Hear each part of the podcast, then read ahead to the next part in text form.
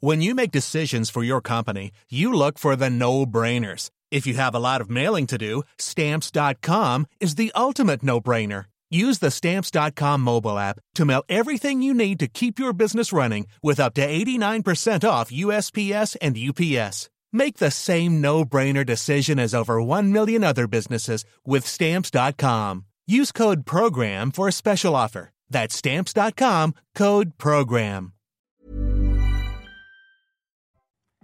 Bonjour à tous, bienvenue dans Enquête d'esprit. Très heureux de vous retrouver. La sortie du film L'exorciste du Vatican a confirmé la règle. Sur les écrans, la lutte contre le mal continue de fasciner à grands coups de sensationnel hollywoodien. Mais quelle est la réalité d'un phénomène, l'exorcisme, qui ne recherche pas de publicité tapageuse, justement, sauf bien sûr s'il s'agit de faire la publicité du bon Dieu? Et plutôt que de jouer à se faire peur, ce qui peut être dangereux, comment donner à nos, contemporains l'espérance d'une libération du mal et de la victoire du bien?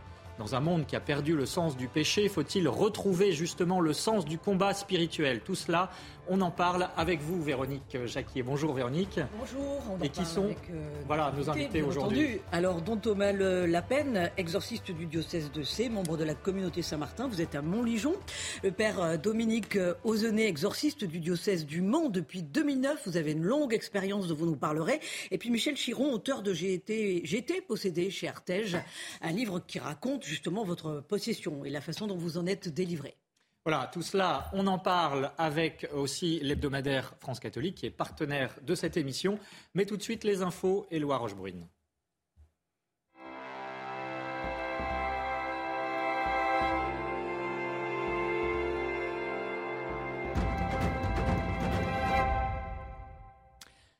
Bonjour Éloi, quelles sont les actus de la semaine, les actus religieuses bien sûr? Bonjour Émeric, bonjour à tous. L'effondrement démographique de l'Europe inquiète désormais les chefs d'État et l'Église.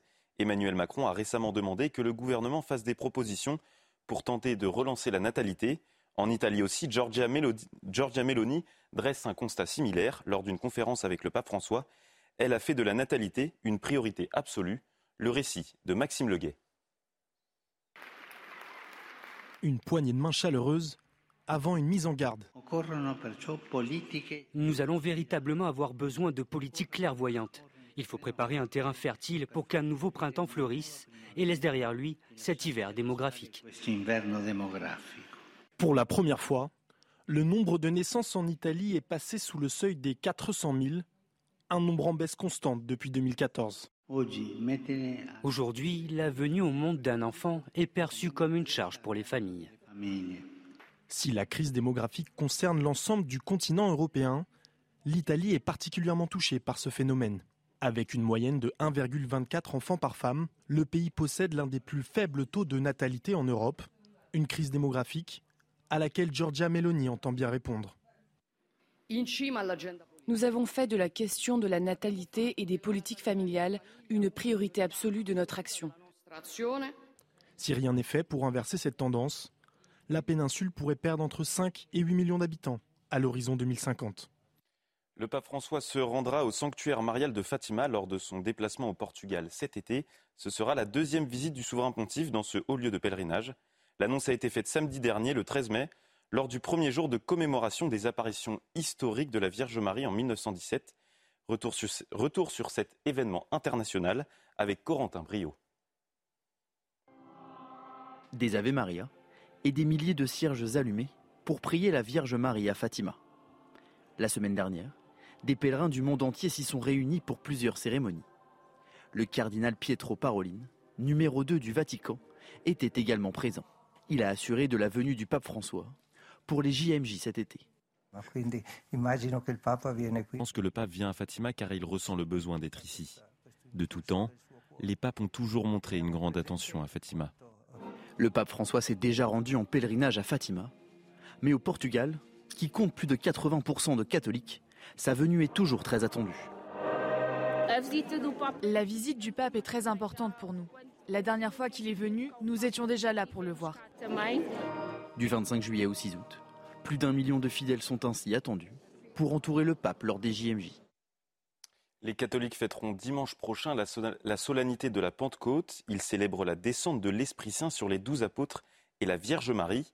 Les explications du père Florent Millet, recteur du sanctuaire de Rocamadour. Le jour de la Pentecôte, euh, les, disciples reçoivent l'Esprit Saint parce que Jésus leur a promis. En fait, il leur a dit, je ne serai plus avec vous. Euh, voilà, j'ai vécu avec vous pendant trois ans, je suis mort, je suis ressuscité. Maintenant, je ne serai plus avec vous, mais je vous enverrai l'Esprit Saint, c'est-à-dire tout mon amour, euh, toute ma force, toute ma science, toute ma sagesse. Je vous enverrai cela pour que vous ayez vous-même la force de répandre ce que vous avez vécu avec moi. Alors pour nous, en fait, on réactualise cet événement et on reçoit à nouveau l'Esprit Saint pour que l'Église devienne aujourd'hui, dans notre monde, missionnaire. La messe de la Pentecôte sera diffusée en direct sur notre antenne depuis le sanctuaire de Rocamadour dans le Lot. Rendez-vous à 11h dimanche prochain sur CNews. Et pour terminer ce journal, direction le Morbihan où s'est déroulée une procession des rogations, une tradition catholique vieille de 16 siècles. Les fidèles demandent la protection divine pour leurs élevages et leurs récoltes, des rituels qui trouvent une résonance toute particulière à l'heure où la sécheresse menace notre, notre agriculture. Un reportage de Michael Chailloux. Les cloches sonnent, annonçant le début de la procession.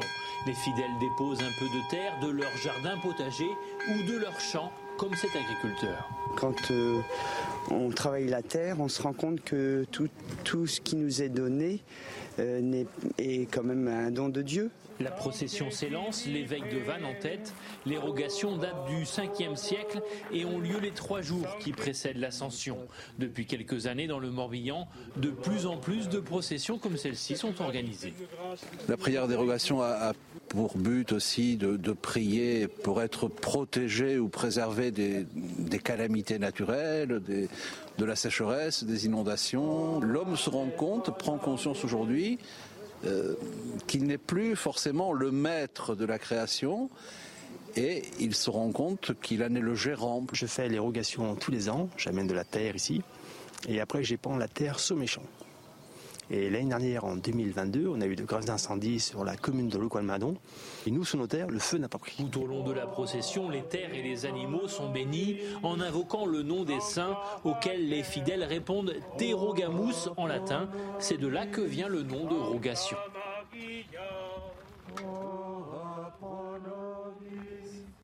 C'est la fin de votre journal. Émeric, c'est à vous pour la suite d'Enquête d'esprit. Merci Éloi Rochebrune. Entre voir le diable partout et le voir nulle part, quelle juste position adopter Nous parlons aujourd'hui dans Enquête d'esprit de l'exorcisme et des exorcistes dont deux ont accepté de témoigner. Je les en remercie, dont Thomas Lapen. Bonjour. Bonjour Émeric. Vous êtes prêtre de la communauté Saint-Martin et jeune exorciste, hein, si on peut dire, euh, du diocèse de C. Avec nous également le père Dominique Osnet. Bonjour mon père. Merci d'être avec nous. Vous êtes, vous, exorciste du diocèse du Mans depuis 2009, auteur de Magnétiseur, guérisseur, médium, le nouveau royaume de l'occulte. C'est publié chez MAM. Vous nous direz justement, euh, à travers votre expérience, votre longue expérience en la matière, quel est ce nouveau royaume de l'occulte et est-ce qu'il peut être une porte d'entrée euh, vers euh, des possessions diaboliques notamment. Et puis Michel Chiron est avec nous, bonjour. bonjour. Merci d'être avec nous. Vous êtes l'auteur de J'étais possédé chez Artege, très investi dans l'Église dans le Cher où vous êtes, euh, mais euh, alors que vous étiez athée, vous avez eu recours à des pratiques occultes justement et divinatoires, et par la suite fait l'objet donc d'un exorcisme. Vous nous raconterez votre livre donc porte comme sous-titre Comment j'ai été libéré de l'emprise du diable. Voilà.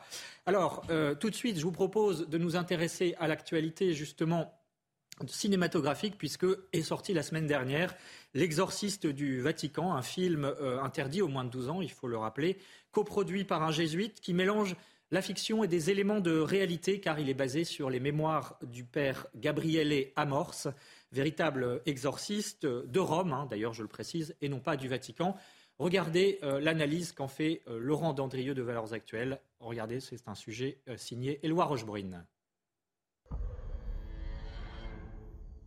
L'Exorciste du Vatican est une adaptation de deux ouvrages autobiographiques publiés par le véritable prêtre exorciste Gabriel Amorce. Le scénario est centré sur la possession démoniaque d'un petit garçon américain. Pour tenter de sauver son enfant, sa maman fait appel au père Amorce, chasseur de démons officiel du diocèse de Rome, et interprété par Russell Crowe. Le film est tout à fait dans la lignée des films qu'Hollywood produit sur ce sujet euh, depuis l'exorcisme de Friedkin en 73, c'est-à-dire que c'est un sujet qui est quand même ramené essentiellement euh, à une forme de grand guignol qui rapproche ce genre de film un peu de, des films d'épouvante en fait. Épouvante complétée par du sensationnalisme et notamment lors de différentes scènes d'exorcisme.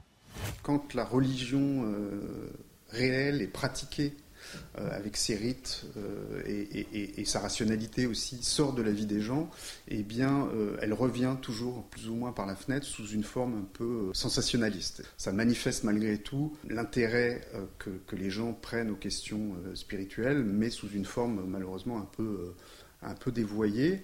Le sujet de l'exorcisme est sensible dans l'Église catholique, mais fait régulièrement un carton au cinéma.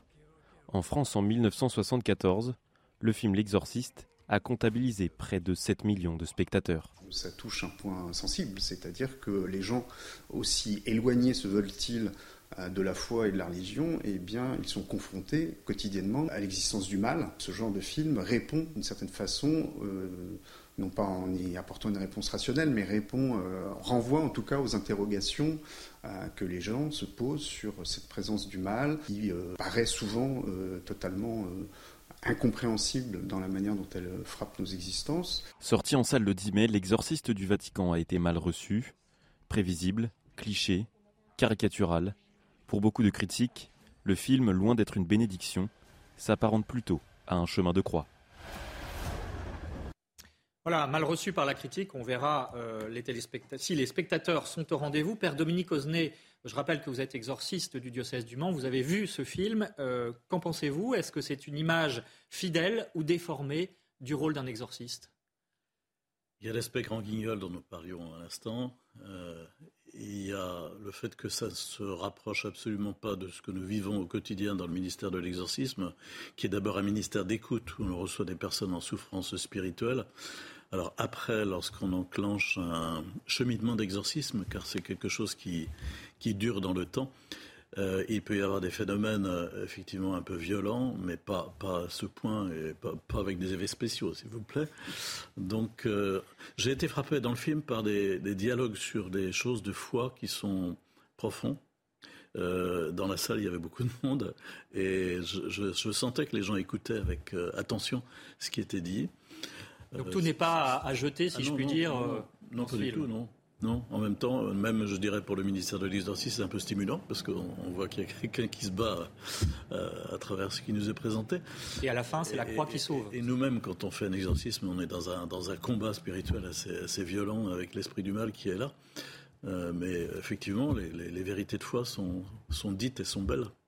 Alors, euh, la référence, si je puis dire, en la matière, dont Thomas Lapen, c'est il y a 50 ans, euh, L'Exorciste, hein, euh, là aussi au cinéma, 1973, donc près de 500 millions d'entrées depuis, depuis cette date, donc très lucratif évidemment, mais aussi des acteurs qui ont mal tourné, des scènes de panique lors de la projection du film. Finalement, est-ce qu'on joue avec le feu en, montrant ce genre de phénomène au cinéma et avec évidemment tout ce grand renfort de sensationnalisme hollywoodien?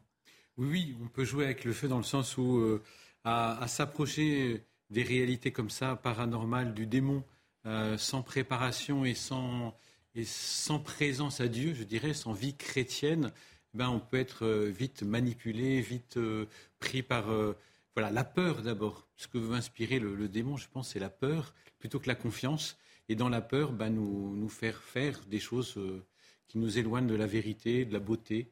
Et donc, oui, oui, j'avais lu qu'il y avait plusieurs euh, personnes qui avaient eu une, une fin de vie et puis des, il y a eu des morts un peu euh, suspectes autour du tournage de ce film, ce qui fait que moi j'avais toujours conseillé de ne pas le, pas, le, regarder. Euh, jouer avec le feu, quelquefois c'est se brûler. voilà. Si je Quand on parle du diable, il faut faire avoir une grande cuillère, hein, dit-on. Ben, voilà. Et puis une, une, préparation intérieure, être ancré, je pense, dans une, une présence à Dieu, parce que sinon le, le démon risque de prendre beaucoup de place, trop de place par rapport à euh, la présence de Dieu et, sa puissance et sa bonté. Et ça, justement, ce serait euh, jouer, le jeu du diable. On va voir justement comment vous vous positionnez euh, en tant qu'exorciste par rapport à, ce phénomène. Michel Chiron, auparavant, évidemment, l'exorcisme n'est pas uniquement un film d'horreur, mais c'est aussi une réalité que vous, vous avez vécue loin de tout sensationnalisme d'ailleurs. Mais alors, on va revenir après la publicité sur évidemment votre parcours, mais déjà, qu'est-ce qui vous a amené à consulter un exorciste Écoutez, je ne croyais pas en Dieu du tout. J'avais rayé Dieu de ma vie. Donc j'ai vécu sans Dieu. Je me suis marié, j'ai eu des enfants, j'ai divorcé, j'ai vécu une vie de dix ans euh, dans le divorce, enfin en cherchant à refaire ma vie. Et puis euh, j'ai décidé, à un moment donné, j'en avais marre, j'ai décidé, je vais consulter les esprits. Peut-être que ça va me répondre. Je ne savais pas, hein, je ne savais pas. Et là, j'ai eu la surprise, forcément, que ça m'a répondu. Et alors là, ça a été l'enfer. Après, j'ai vécu. Alors, j'ai vécu un film intérieur. Hein. Vous savez, vraiment, quand on, quand on est prisonnier comme ça d'entités qui nous habitent, et qui nous habitent fortement. Hein. alors, dans mon livre, j'ai expliqué tout cela. Je veux dire, tout ce qu'ils m'ont fait faire. C'est terrible, terrible. Ça avait commencé ma langue. Vous aviez des voix, hein, c'est ça, ah, bah, à l'intérieur J'ai eu les voix. D'abord, d'abord ils m'ont parlé avec des lettres, hein, avec un Scrabble. et puis j'avais des lettres, j'avais des mots, j'avais des histoires qui ne répondaient pas à ma demande, mais qui parlaient de l'au-delà. Et puis jusqu'au soir, d'ailleurs, où ça m'a dit, maintenant, mais c'est le diable qui te parle. Là, j'ai eu la trouille de ma vie. Là, j'ai été me coucher, j'ai tout balancé et j'ai été me coucher. J'ai dormi comme une masse. On, aurait pu dire, il a fait des cauchemars, il a fait ci. Non, j'ai dormi. Et au petit matin, j'ai écouté si ça si ça continue de parler en moi, et ça m'a dit, oui, forcément, ça parlait, et ça m'a dit, on t'a fait peur hier soir. Maintenant, on va te raconter la vérité. Et c'est là que tout a commencé. Tout a commencé. Voilà. Alors, la suite, vous allez nous la raconter dans quelques instants, euh, juste après une plage de publicité. Et puis, nous verrons euh, en quoi consiste la mission délicate des exorcistes. Euh, est-ce chasser le démon par la prière On en parle tout de suite dans Enquête d'Esprit. Vous restez avec nous, bien sûr. De retour dans Enquête d'Esprit, nous parlons de l'exorcisme et des exorcistes avec deux prêtres, justement, exorcistes qui ont bien euh, voulu témoigner euh, dans cette émission sur leur mission délicate, dont Thomas Lapen, il est exorciste du diocèse de C, et le père Dominique Osnet du diocèse du Mans, auteur également de Magnétiseur, guérisseur, médium aux éditions MAM. Et puis nous sommes avec Michel Chiron, auteur de J'étais possédé, euh, publié chez Artege, et Véronique Jacquier, bien sûr, qui nous parlera d'un ex-sataniste converti et qui ensuite a été béatifié par l'Église. C'est un parcours étonnant. Bartolo Longo, c'est son nom. On y viendra tout à l'heure. Auparavant, Michel Chiron, donc, euh, vous aviez commencé à nous raconter votre témoignage. Donc, euh, vous aviez rejeté la foi de votre enfance. Vous étiez dans la mouvance de mai 68. Vous avez vécu pendant 20 ans loin de Dieu en le rejetant. Euh, vous étiez plutôt dans la mouvance New Age, on va dire. Hein. vous avez connu le divorce, vous l'avez dit. Et puis, vous avez, par le, biais du spiritisme, connu une forme d'habitation ou de possession. On verra justement comment la qualifier. Euh, mais comment se manifester ces phénomènes euh, par des voix Et est-ce qu'on peut dire finalement que euh, ces voix avaient pris en quelque sorte possession de votre corps? Comment ça se manifestait concrètement? Tout à fait. Ces voix étaient 24 heures sur 24, hein, je veux dire, voilà. Et, ça, me parlait à l'intérieur, dialoguait avec moi, ça m'expliquait tout un tas de choses très intelligentes sur la. Parce que c'était le roi qui, qui, gouvernait, soi-disant, le monde. Et eux. C'est ainsi qu'ils se nommaient. Comment C'est ainsi qu'ils ah se nommaient. À eux, c'était des premiers royaux. Ils étaient dans la cour du roi. Et si j'avais été choisi par, le, par eux, c'est parce que je devais aider le roi, aider le diable, voilà. Mais je ne savais pas. Hein voyez, donc j'étais, j'étais, voilà, j'étais, j'avais été choisi pour cela. Mais c'est allé très loin, pardon, parce que euh, à un moment donné, vous songez au suicide. Donc ah ben, à la fin. Je me suis battu. Ça a duré combien de temps? Ah bah, Ça a duré neuf mois à peu près. Hein, donc euh, voilà, mais, mais dès le mois de septembre, je veux dire, c'était de mars à, décembre, mais parce qu'il m'annonçait toujours que ça allait s'arrêter. Alors j'avais vécu des épreuves terribles. Hein, c'est écrit dans le livre. Toutes ces épreuves que j'ai vécues, parce qu'il me formait. C'était pour me former d'abord. Ça avait commencé par, ça avait commencé. Euh, euh, alors après une dizaine de jours où il m'avait parlé, on avait, on avait dialogué d'une manière très, très. On jouait aux cartes même. Je cherchais à, trouver des cartes, à prendre des cartes, et, il les découvrait. Toutes les cartes que je prenais, il les découvrait. Enfin, on, on a fait plein de Véronique Jacquet. Qu'est-ce qui fait que vous vous êtes dit, je suis possédé, ou il y a un problème et je me précipite chez un exorciste Et pourquoi vous ne vous êtes pas dit, je suis fou ou schizophrène et je vais voir un psychiatre? Écoutez, vous Et non, mais qu'est-ce qui fait le distinguo? Qu'est-ce qui, dans, dans, dans, votre tête, dans votre psychique, a fait le distinguo? je, travaillais avec des psychiatres, avec des psychologues. Hein, donc voilà. Donc, et ça faisait 10 ans, 20 ans qu'on se connaissait. Alors donc, c'était des amis. Hein, et je savais, effectivement, j'ai pas parlé de tout cela. J'ai dit, j'ai pensé que je, m'en sortirais tout seul. Hein Même, alors, je n'allais pas voir. Ils m'ont fait tirer la langue. Vous voyez, ça a commencé comme ça. La langue qui s'est, qui s'est, qui s'est, pendant 32 minutes, avec des, des, j'avais des points sur la tête, partout, ça me piquait partout. Je dis, mais qu'est-ce que... Alors, je ne pouvais pas parler, forcément, mais ils avaient accès à toutes mes pensées. Donc, euh, et à quel moment vous réagissez? À quel moment vous dites, il faut que j'aille voir quelqu'un? j'ai été voir un, un, magnétiseur une fois, parce que je ne pensais pas au prêtre. Vous voyez, j'avais pensé. Et même, j'aurais dû penser, avec cette langue qui avait pendu, comme ça qui était pendue, j'aurais dû penser effectivement au diable. Eh bien non. Eh bien non. Alors, on va demander, on a donc deux experts, si je puis dire, sur le plateau, euh, leur avis sur justement ces différents types d'agressions euh, que peut occasionner le démon et de degrés aussi. Hein, Père Dominique Osnay, euh, il y en a donc quatre, hein, si euh, j'ai bien compris, c'est-à-dire que vous avez, ça va de l'infestation jusqu'à euh, la possession, mais les quatre possessions réelles sont plutôt rares. Oui, dans, dans l'ensemble des personnes personnellement que je reçois au service diocésain d'exorcisme, je considère que ça fait entre 3 et 4% des personnes qui ont besoin d'un cheminement d'exorcisme. Euh, Mais ça, pour... concrètement, ça fait combien de personnes par an? Quelques-unes, quelques-unes. Moi, je, sais pas, dizaine, je, moi, je reçois, dizaine, je reçois environ 200 personnes par an. Donc, euh, vous voyez, ça, ça fait une dizaine, une dizaine, oui, c'est ça. Et encore, même, à peine. Ouais. Mais une fois qu'on enclenche le, cheminement d'exorcisme, c'est quelque chose qui n'est pas si simple que cela et qui peut durer un certain temps, plusieurs mois, voire plusieurs années. Donc Thomas Lapen, ce qui est intéressant aussi dans le témoignage de Michel Chiron, c'est que euh, le démon a le, le pouvoir, euh, on l'a entendu, d'attaquer le corps et de le faire agir dans des euh, situations extrêmement inhabituelles, mais en revanche, il n'a pas de pouvoir ni sur l'intelligence, ni sur la volonté. Et ça, c'est très important de le rappeler.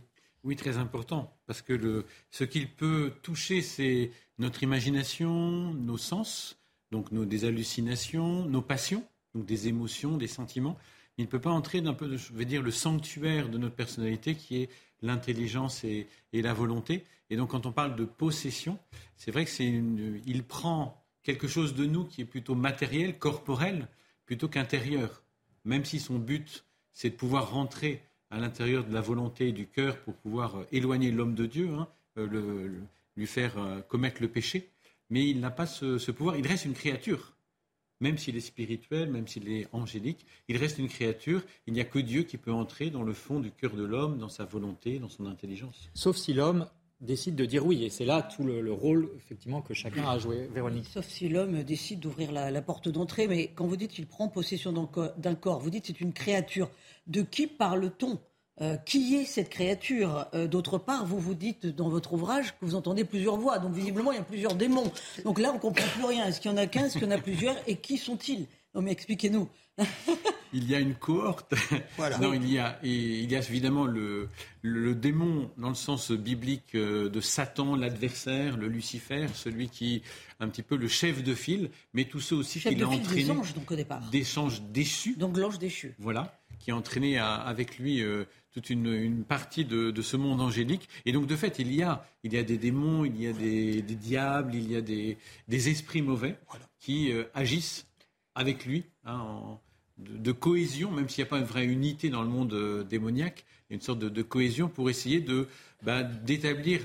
Le, démon essaie toujours de singer ce que Dieu fait. Dieu veut établir son royaume et donc avec une unité, une paix. Eh bien, lui, il veut essayer de faire la même chose, mais il n'a pas les moyens de le faire puisqu'il n'est pas du côté de la paix, il n'est pas du côté de l'unité.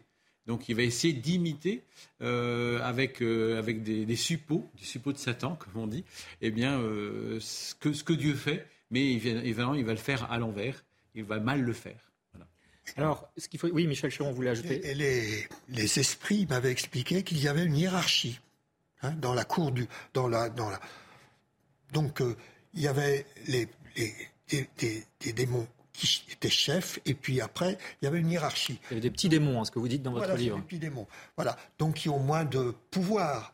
Mais euh, il y en a qui ont beaucoup de pouvoir, c'est ça. Et, et, dans tous les domaines. Hein, il m'avait expliqué, on, on est sur la terre entière et on s'adapte aux cultures.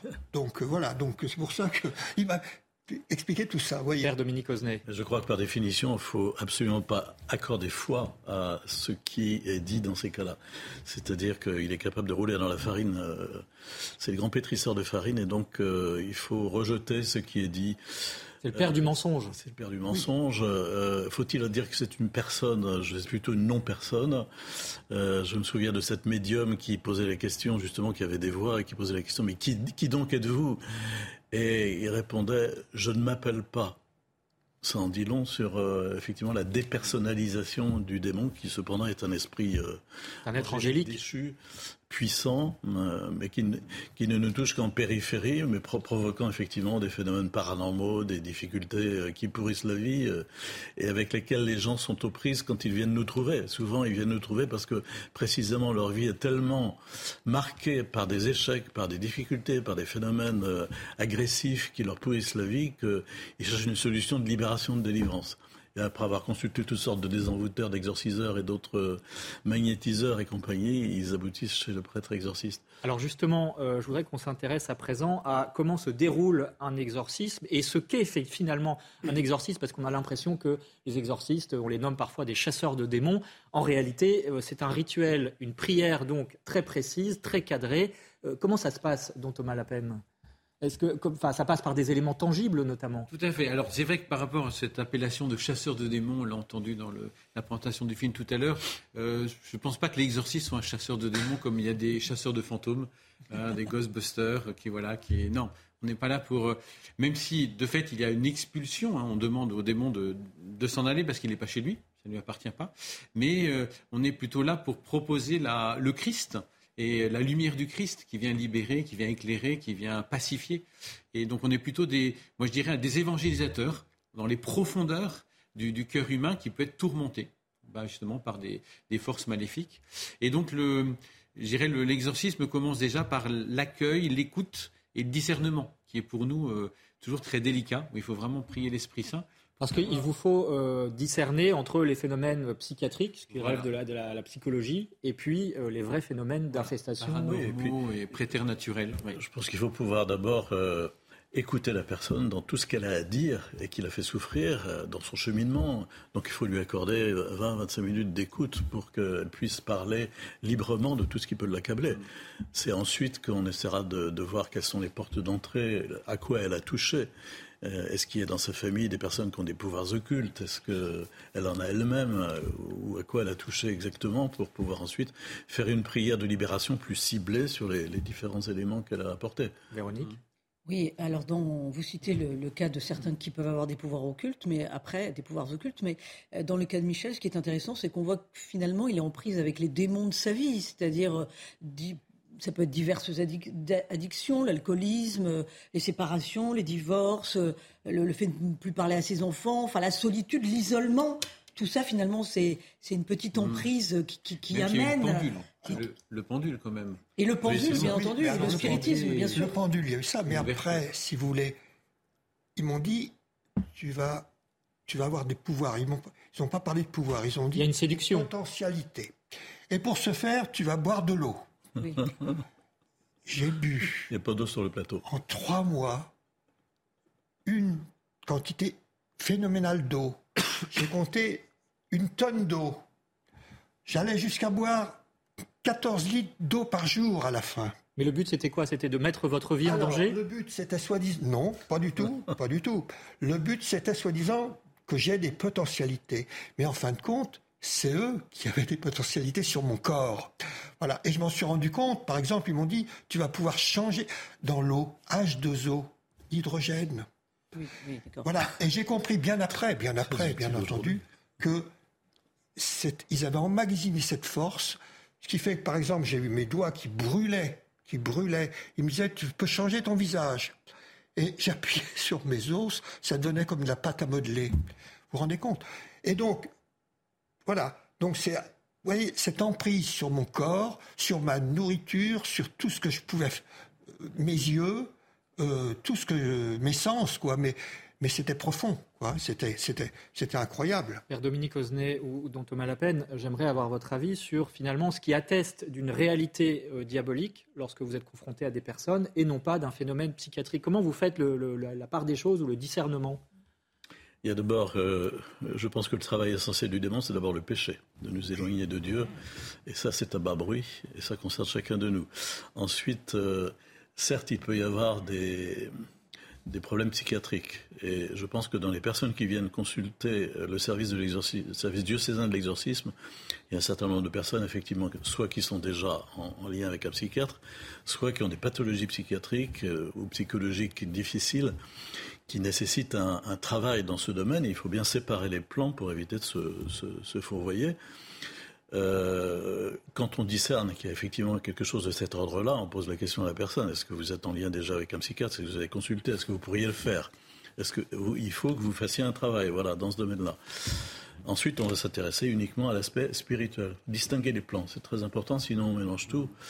Euh, maintenant, ça n'est, ça n'est pas facile. Ce n'est pas forcément utile de se dire que ce serait bien si on avait la double compétence, vous voyez, parce que là, on risque d'enfermer la personne. Confusion de faire de la confusion et puis aussi d'enfermer la personne. Vous parlez, de, vous parlez de plan spirituel ou d'aspect spirituel. La plupart des gens qui viennent vous voir, sans doute, euh, sont sensibles au monde dans lequel nous vivons, c'est-à-dire n'ont plus de spiritualité et savent encore moins ce que c'est que le démon, le christianisme et, et qui est le Christ. Donc, euh, comment tangiblement vous vous dites là, j'ai vraiment affaire à quelqu'un euh, qui a, qui a, rencontré un démon Comment, hmm. comment ça se traduit? Dont Thomas l'appelle. On n'a pas rencontré un démon, enfin ils n'ont pas rencontré ah, un démon. Mais de présente un cas. Ils, viennent voir le prêtre et je pense que c'est déjà bien. Parce qu'en fait, le prêtre, c'est pas n'importe qui, entre guillemets. C'est-à-dire que ça représente un homme de Dieu, un homme de prière, un homme qui pourra me, me mettre en vérité par rapport à, à la paix, par rapport à la lumière. Et donc, euh, c'est pour ça qu'il y a toujours besoin de, de, prier avec la personne. Et quelquefois, c'est au moment de la prière où il y a des choses qui peuvent se, se révéler mmh. euh, dans, dans, le fond de la, la personne, de ce qu'elle a vécu. Alors, bien distinguer, parce que les gens ont quelquefois du mal à, vivre, euh, enfin, à faire la distinction entre le mal subi et le mal commis. Le mal commis, donc l'ordre du péché, et le mal subi, l'ordre de la souffrance, des blessures. Voilà, bien distinguer les deux et voir dans tout ce qui a été subi, dans la souffrance, dans les blessures, qu'est-ce qui pourrait être comme des, des portes d'entrée, des, des, fragilités où euh, ben, l'esprit malin pourrait venir euh, rôder pour dire allez, euh, je vais, je vais essayer de, manipuler, je vais essayer de prendre alors de l'emprise. En fait, cherche à avoir de l'emprise, à diminuer la liberté. Là où la personne n'est pas libre, où il y a des blocages. Révéler tout ça pour dire voilà, est-ce que c'est d'ordre après psychologique ou est-ce que c'est d'ordre euh, préternaturel, paranormal? Père Dominique Osnet Je dirais il faut éviter de raisonner en, en termes tout ou rien. Euh, de parler d'exorcisme uniquement. Euh, il y a différents, euh, comme on l'avait dit, différents degrés d'atteinte et différents degrés de prière aussi. Et donc, si dans le dialogue qu'on a avec la personne, on voit qu'elle a touché à des choses qui sont en rapport avec le culte, qu'elle a fait une séance, des séances de spiritisme, qu'elle a utilisé le pendule pour faire de la divination, donc elle s'est située en porte-à-faux par rapport à la parole de Dieu, et puis directement en ouvrant des portes vers le monde culte. On va pas faire forcément un exorcisme. Euh, même, euh, on ne fera pas un exorcisme d'abord. On fera une prière de libération par rapport à, cela. Donc, au nom de Jésus, on prendra l'autorité pour couper les liens, pour fermer les portes, euh, en faisant faire à, la personne une démarche aussi de, de, demande de pardon par rapport à l'aspect de péché qui est contenu dans ces démarches que l'on fait, et aussi un engagement ferme, clair, net de ne pas retourner dans ce domaine-là. Hein. C'est important. Alors, je vous propose, on va parler de ces portes d'entrée hein, que vous avez euh, tous effectivement signalées, notamment celle de l'occultisme. Dans un instant, auparavant, on va se rendre dans un accueil euh, où l'on pratique justement des exorcismes à Paris. Ça s'appelle l'accueil Saint-Michel. Regardez, c'est un reportage d'Éloi Rochebrune. L'exorcisme, il le pratique depuis 9 ans. Le père Jean-Pascal Duloisy, responsable de l'accueil Saint-Michel, nous a ouvert ses portes en plein cœur de Paris il a accepté de témoigner du combat spirituel qu'il mène contre le démon. Lors d'une possession très importante, euh, à un moment donné, euh, avec mon confrère, nous décidons de prier en silence. à ce moment-là, la personne possédée se met à hurler avec une voix forte Je déteste le silence. Pas de silence pour les hommes. Les écrans, la télévision, c'est moi qui les ai mis en place. Le silence de Jésus sur la croix m'a tué. Pas de silence. Puis le son de la voix rocailleuse, ricaneuse. Et cette vierge, elle l'aimait, elle l'aimait, cette vierge. Elle ne murmurait même pas. Le démon agit de façon extraordinaire dans les cerveaux et dans les cœurs, en répandant des murmures sur tout le monde. On ne sait plus où est le vrai, où est le faux. Les cas de possession sont rares et le discernement de l'exorciste est indispensable. Cela nécessite des heures d'entretien avec les personnes pour distinguer les cas de possession des maladies physiques ou psychologiques. Alors, euh, Père Dominique Osnet, euh, votre livre est consacré à tous ces phénomènes occultes et c'est un véritable raz-de-marée. Hein. Vous parlez du royaume de l'occulte. Euh, un sondage janvier 2023 qui date de janvier 2023, 59% des Français qui adhèrent au moins à une croyance occulte, que ce soit la sorcellerie ou l'astrologie. C'est donc extrêmement répandu et notamment euh, parmi les jeunes, deux jeunes sur trois qui font tourner les tables, euh, c'était une estimation qui date de 2016. Euh, finalement, vous, vous souhaitez insister sur deux ports d'entrée que sont le magnétisme et la médiumnité. Pour quelles raisons? Parce qu'on les retrouve systématiquement sous-jacentes aux pratiques. Les différentes pratiques, si vous voulez, utiliser le pendule, faire tourner les tables, ou encore faire des soins énergétiques, utiliser le Reiki, le Lao-Chi, etc. Euh, ce sont euh, des paravents à des possibilités de pouvoirs occultes sous-jacents utilisés, et ils sont de deux ordres. D'une part, le magnétisme guérisseur, c'est-à-dire la possibilité de bidouiller des énergies, euh, c'est pas très bien où ça se situe, mais par la puissance des esprits mauvais, le magnétisme guérisseur, sous toutes ses formes, et, puis d'autre part la médiumnité qui consiste effectivement à s'introduire chez les gens sans frapper euh, pour pouvoir euh, avoir des renseignements sur l'intime de la personne et ensuite pouvoir les lui resserrer sur un plateau d'argent et aller plus loin en, parlant de choses qui n'ont pas de réalité, mais en le faisant accroire et, en leur donnant un scénario. C'est pour ça que je disais c'est important de ne pas de ne pas accroire ce qui est dit, parce qu'on évitera beaucoup de manipulations si on rejette immédiatement euh, ce que l'on entend, ce qui nous est fourni, parce que c'est là qu'est le piège aussi. Hein. Mais ces deux réalités, le magnétisme guérisseur, euh, qui n'est pas un don naturel, qui n'est pas non plus un don de Dieu, euh, parce qu'il fait des dégâts, il faut le dire, le magnétisme guérisseur, et puis la médiumnité, la possibilité de, de, sentir euh, les, personnes, les situations, et d'avoir accès, euh, et puis ensuite d'ouvrir des portes qui font qu'on a des informations qui nous sont balancées sans cesse et qui sont fausses pour la plupart du temps. Eh bien, ces deux choses-là sont vraiment les, les, principaux leviers de, de l'action occulte des esprits mauvais. Michel Chiron, ça a été votre cas, hein, puisque vous, vous, aviez eu l'usage du pendule. alors au départ, c'est un jeu, mais, le problème, c'est que c'est efficace. Ah bah, c'est très efficace. Oui, c'est efficace pour, les portes d'entrée, pour faire entrer les démons. Voilà. Et moi, je m'en suis rendu compte. Alors, forcément, je me suis battu à la fin contre eux, hein, parce que je me battais, hein, je me cognais la tête contre le mur. Arrêté, ils me réveillaient n'importe quand. Ils faisaient tout un tas de choses maléfiques sur moi, avec moi. Et donc, je me suis battu. Et là, euh, j'ai failli me suicider. Je suis allé plusieurs fois au bord. J'étais pas suicidaire. Hein. Moi, j'aime la vie. Je suis, mais je voulais, je voulais que ça s'arrête, quoi. Et il fallait que je trouve la porte de sortie. Hein. Et je la trouvais pas. Et ça a été la prière. Alors, ça a été, ça a été. Euh, non, parce que j'avais préparé mon suicide hein, avec euh, tout un tas de choses que je mettais, et j'allais.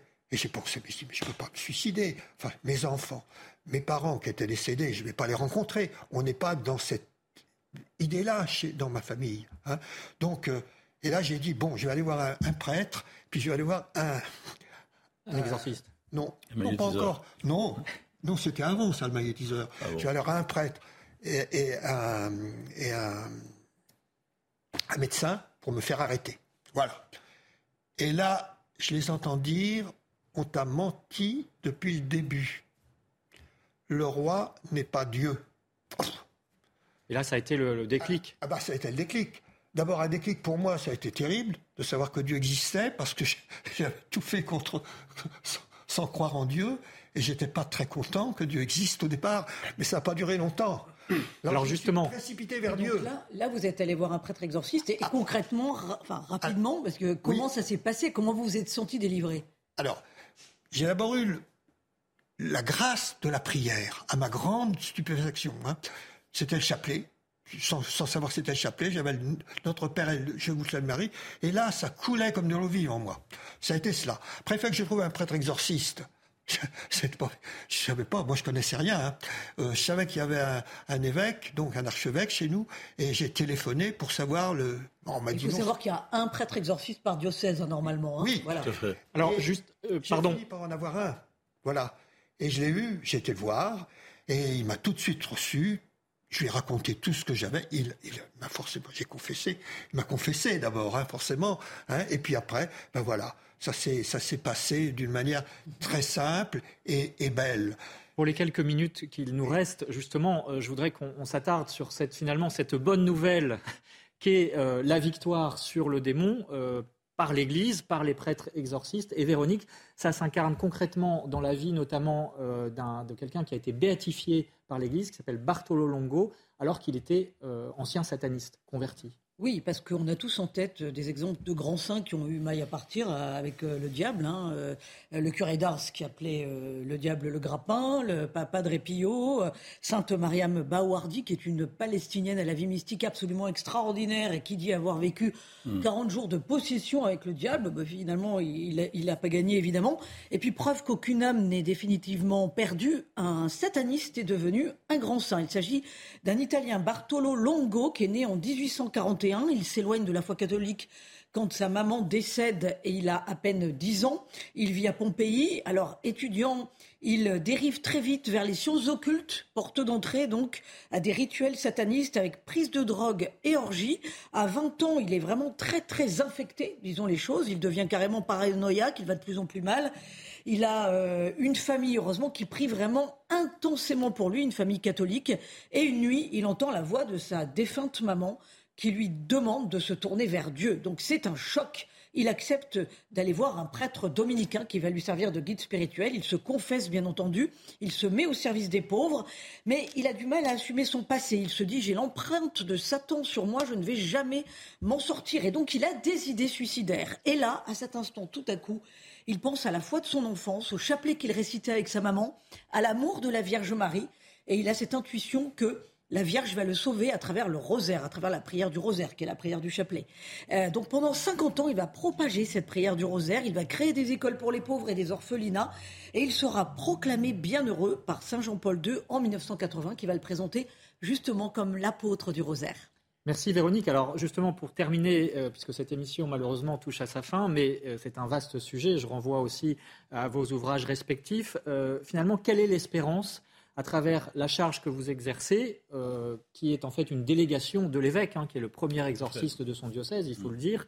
Euh, quelle est l'espérance finalement? Et euh, ça veut dire aussi que le, bon Dieu a toujours le dernier mot, dont Thomas Lapen Oui, oui, le bon Dieu a toujours le dernier mot. On le voit à travers, en particulier, la Bible et l'Apocalypse qui est un, livre de combat euh, sensationnel où il y a beaucoup de combats entre les forces du mal, le démon, et on voit toujours, c'est Dieu donne toujours un temps limité, et à la fin, c'est toujours lui qui a le dernier mot, toujours lui qui gagne. Il y a toujours finalement l'espérance euh, gagnera, l'amour vaincra, le Christ a déjà vaincu en fait. C'est ça qui est important et qu'il faut le, dire, peut-être qu'il n'est pas dit dans ces films à sensation que nous avons sur nos écrans, c'est que la victoire est déjà acquise. Donc il ne faut pas avoir peur euh, outre mesure, je veux dire. Voilà, il faut vraiment passer de la peur qui est le domaine dans lequel le démon euh, euh, tire les ficelles. Parce que si on a peur, facilement, il va s'introduire en nous pour continuer, propager une anxiété, une angoisse. Il faut passer de la peur à la confiance. Ben, je suis aimé de Dieu. Là, on parlait de, ces mensonges, père du mensonge, qui nous dit tu m'appartiens, tu es nul, tu vaux rien, tu n'arriveras à rien. Ben, ça, n'est pas une parole qui vient de Dieu.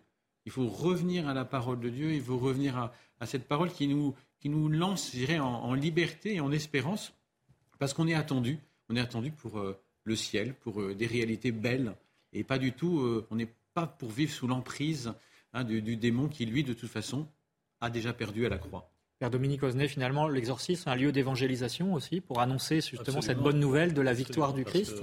On, reçoit toutes sortes de personnes. C'est véritablement extraordinaire de constater que, d'abord, on ne va pas les chercher, elles viennent à nous, euh, que c'est un flux continu et qu'on on a, on a, vraiment un, panel de personnes absolument. Euh, un spectre de personnes extraordinaires, dont des personnes non baptisées, non catéchisés évidemment, mais aussi d'autres religions.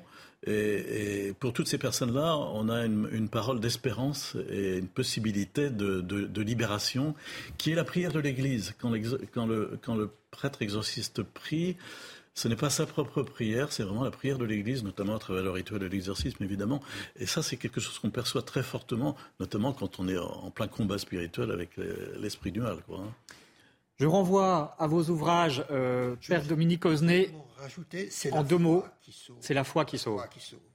La foi qui libère. Donc il faut se précipiter dans les bras de Dieu avec la Vierge Marie et, tout s'arrangera parce qu'on sera conduit. Hein, y compris les gens qui sont possédés, qui sont malades. Après, il y a, s'ils demandent à Jésus, ils sont conduits. Ça peut être long, mais enfin voilà. C'est sûr, ça. Merci pour votre témoignage, Michel Chiron. Je renvoie à votre livre J'étais possédé chez Artege, Père Dominique Osnet, magnétiseur, guérisseur, médium chez MAM, avec aussi deux sites internet euh, qui vont euh, apparaître sur votre écran sosdiscernement.org et occultismedanger.fr. Euh, merci Véronique. deux mots sur l'hebdomadaire France catholique qui fait sa une cette semaine sur sur euh, l'encyclique euh, du pape Paul VI euh, paru en 1968. Hein, à l'époque, elle était guère audible, c'est Oumene Vitae. On se demande si c'est une encyclique prophétique, tant maintenant la France connaît son taux de natalité le plus bas. Donc, qu'est-ce qu'on nous disait à l'époque? Qui est peut-être totalement à la mode aujourd'hui. C'est à découvrir donc dans France Catholique sur abonnement ou sur france-catholique.fr. Et la semaine prochaine, dans Enquête d'Esprit, euh, un enquête d'esprit qui sera spécialement consacré au pèlerinage de Chartres, qui draine vraiment énormément de jeunes. Hein. C'est un grand, grand moment d'évangélisation pour la jeunesse avec le point d'orgue euh, de ce pèlerinage, euh, l'arrivée dans la cathédrale de Chartres le lundi de Pentecôte. Voilà, merci Don Thomas Lapen. On peut vous retrouver au sanctuaire de Montligeon. Hein, prière pour les morts, lieu de prière, sanctuaire pour les morts et les vivants, et lieu d'espérance, évidemment. Merci à Sébastien Caquino pour l'édition de cette émission. Merci à vous de l'avoir suivi. Et bien sûr, l'info continue sur CNews. Retrouvez tous nos programmes et plus sur cnews.fr.